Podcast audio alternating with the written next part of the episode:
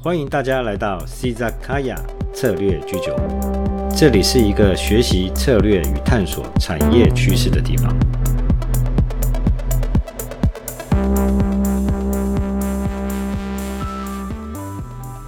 嗨，大家好，我是你们的 Valen 老师。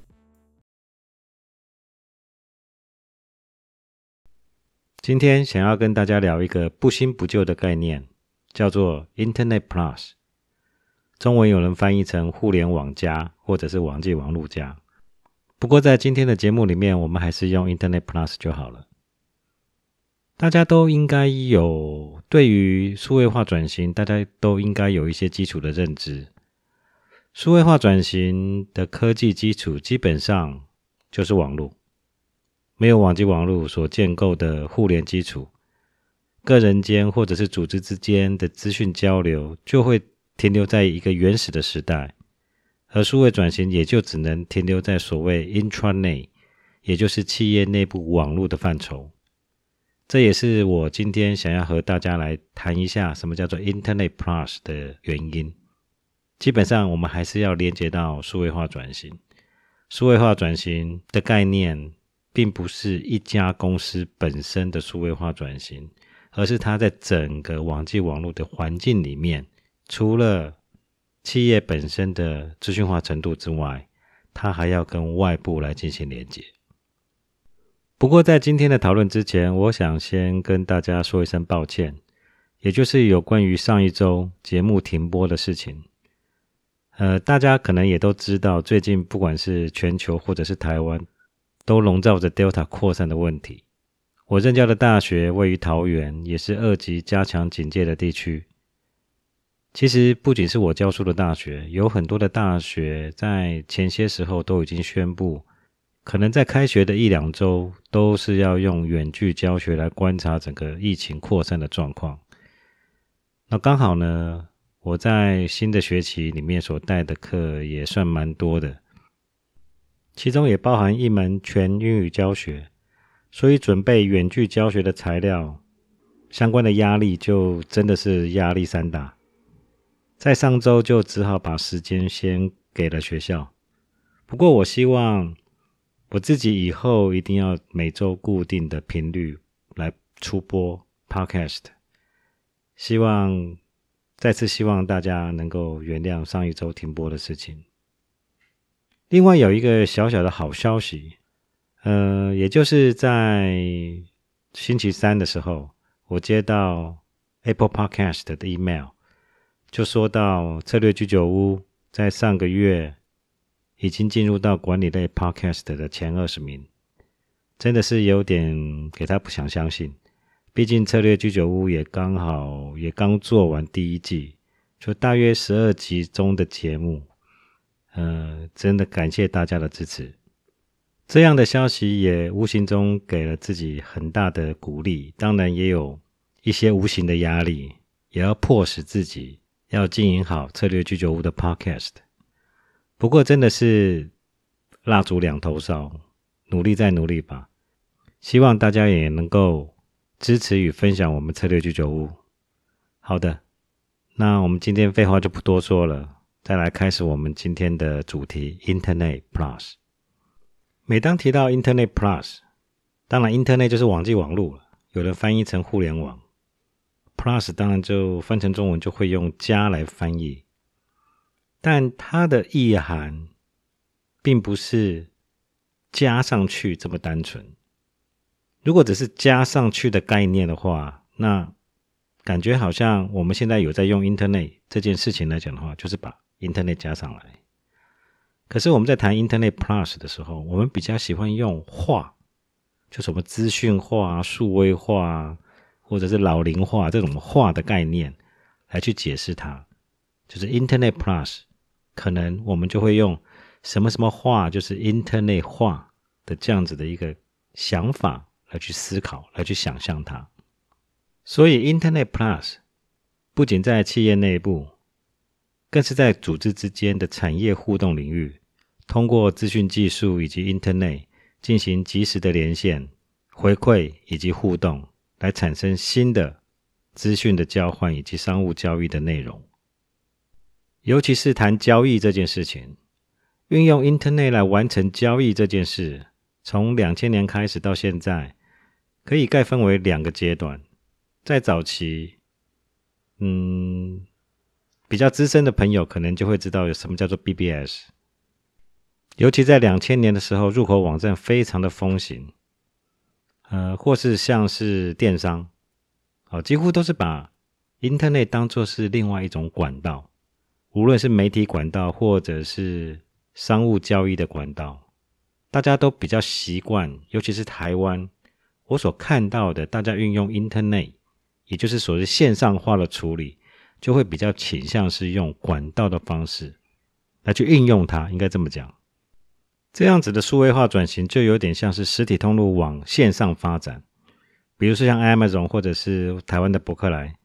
就会说啊。那我能不能在网络上面卖书啊？于是呢，网络书店就慢慢兴起了。或者是像 PC 用早期，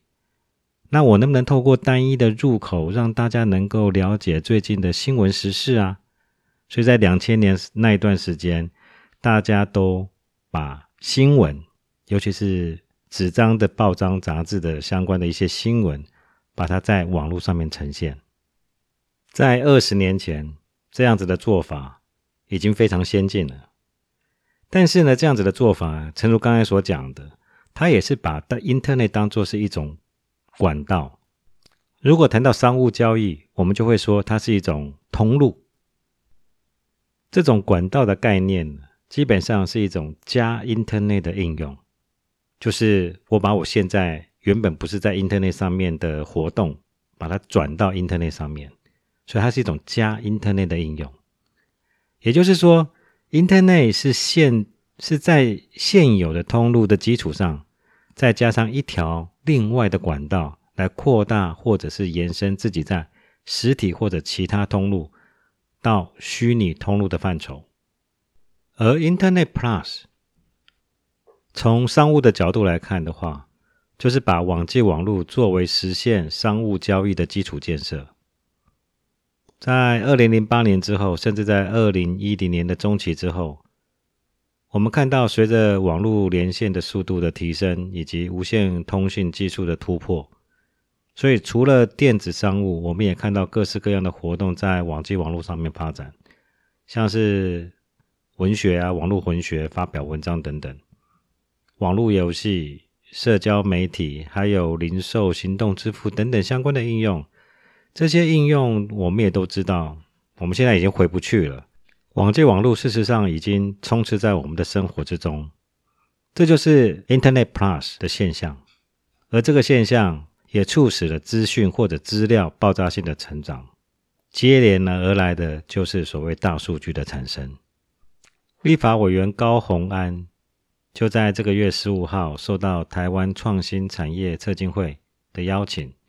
以大数据谈产业数位转型为题，谈 AI 相关的应用。无论他在他的演讲中说了什么样的 AI 应用，基本上脱离不了一项基础，就是如果没有大数据作为基础，AI 基本上没有用，因为 AI 发展不起来。所以大数据的产生、资讯相关的沉淀，便是。Internet Plus 所要真正存在的目的，我们在前几周的节目中也提到许多 AI 相关的应用，例如我们提到 Metaverse 元宇宙，在 Metaverse 虚拟世界之中，有人的代理分身，当然也会有一定所谓非人，但是拟人的引导者，比如说啦，在虚拟商店里面的店员。虚拟商店里面的店员没有必要请真的，它可以是一个 AI 机器人，所以可能这种拟人化的营业员，其实在现阶段有很多的游戏都有这样子的角色，我们把它称之为 NPC（Non-Personal Character）。NPC 与真人代理分身之间的互动就必须是 AI 化的结果，但是如果没有真人互动，相关的内涵来作为这些数据的基础，那 NPC 相关的 AI 发展，就没有办法真的有效的去拟人，它就没有办法做到虚拟肢体或者言语对话的互动行为。这就是为什么大数据是一切 AI 发展的基础。另外，我们在边缘运算的节目中，我们也讨论过，工业四点零的科技基础，它基本上就是 Internet、云还有 AI。工业化四点零的实现，必然需要以 Internet 以及新一代智慧化的生产设备来作为科技的基础。聊到这里，我们就可以概略的了解，其实 Internet Plus 的本质就是大数据。不仅仅是数据沉淀的过程，它更是数据应用与价值的解决方案。我曾经在多年前受到阿里，也就是阿里巴巴阿里的邀请，写了一篇有关于数据创值的文章，就是数据创造价值的文章。文章中就有谈到数据如何驱动价值的创造。如果我们从国际贸易的角度来看，台湾的中小企业要如何拓展他们的国际生存的空间？在过去，也许我们可以想象，老一辈的经理人，当他们在谈这件事情的时候，他们就会说：“哦，他们到底是如何全球走透透啊？带着一卡皮箱，拎着带着一卡皮箱，然后带着一些 sample。我常常听老一辈的 sales 球场 sample。”参加全球各式各样的展览，来介绍他们的产品，寻找全球各地的代理商，或者是买家，或者是工厂，来销售他们的产品以及零组件。但是在进入二零二零年后，如果还是运用这样子的行销手段，尤其是面对最近 COVID-19 疫情的关系，刚刚所谈的这些销售的手法，铁定会被打枪。其实说穿了，你这样子的做法，只是在告诉你的客户，你现有的客户，尤其是你现有的客户，你还在人间，你还可以持续跟我做生意。这是我们在以前听到前辈们筚路蓝缕的一些推广或者是销售的一些甘苦谈。不要说是进入到二零二零年，就算是在五年前。当我们在谈精准行销的概念的时候，这种传统的销售方式根本没有所谓精准行销的内涵或者是元素在里面。它最大的功能，当然它也有开发新客户的功能，但是它最大的功能是在维系既有的客户，也就是我刚才所讲的，你只是告诉你现有的客户，你还在人间，你还活着。你还可以跟我们做生意。除此之外，当我们谈到精准行销的想法概念的时候，嗯，大多数的讨论都会聚焦在消费性市场，也就是 B to C 的市场。但是在全球 B to B 的市场中，尤其是中小企业推动国际贸易、开发全球市场的时候，除了既有的客户之外，或者是说你有什么样的新产品？要推广到其他的客户领域或者市场领域的时候呢，你知道你的客人在哪吗？你的最佳客户会在哪里？我记得我在给阿里的文章里面，一开始我就问到：当中小企业如果通过 B to B 跨境电商平台进入到国际市场，商机好像是无限，但是你要知道谁才是你的客户啊？在这里就埋下了 B to B 精准行销的一些种子、一些想法在里面。这里我就顺道提到一下，什么叫做精准？精准的概念源自于主动出击，主动知道我的客户在哪里，我的客户是谁。如果只是放在一个平台，比如说像是黄页啊，一些产业黄页，被动的等待客户来浏览，那就不是精准的概念了，不是吗？在这里，我们就不禁想要问下去：那么有没有一个平台可以协助中小企业来做到 B to B 的国际精准行销呢？我曾经在阿里云的展示的会场了解到，阿里是如何通过它的电商平台，不管是淘宝、天猫、什么聚划算等等的，或者是其他的相关平台，一旦交易产生，交易的双方的相关的资料属性就会不断的累积。当这些资料不断被收集、跟累积以及分析的时候，朋友们可以想象一下，像是阿里集团之下，厂商以及客户的数量之庞大、种类的繁多、商务范畴的繁多跟丰富。在长期的交易运作与相关资料的收集，这样的数据才真的才像是大数据。当然，你们也可以再进一步想象，阿里如果把它可以触及的供应链体系所产生的交易资料进行加值，你们觉得第一个加值的应用会是什么？聪明的朋友们可能就会直接联想到一零四或者是四个一那个网站，人力资源网站，没和啊？对啊，没错，你可以主动的到类似像阿里云的这样子的一个平台，找到跟你对应关系最相符的，就从你的供应的角度来讲的话，找到最相符的客户。那也有可能是相关的资讯呢，比如说。全球各地区的商情以及市场需求。那从供应链的角度来看的话，全球的客户如果说能够上阿里云，他可以去了解中国这么全世界的制造工厂里面的供应链的相关的地图，这些都是一些基本的应用。这是我们从旁观者的角度来去看，类似像阿里云或者是 Amazon 这样子的平台，它所能够运用它。现在产生的交易数据来去做的数据价值相关的应用。如果我们从中小企业的角度来看，就好比你是一个卖螺丝的公司，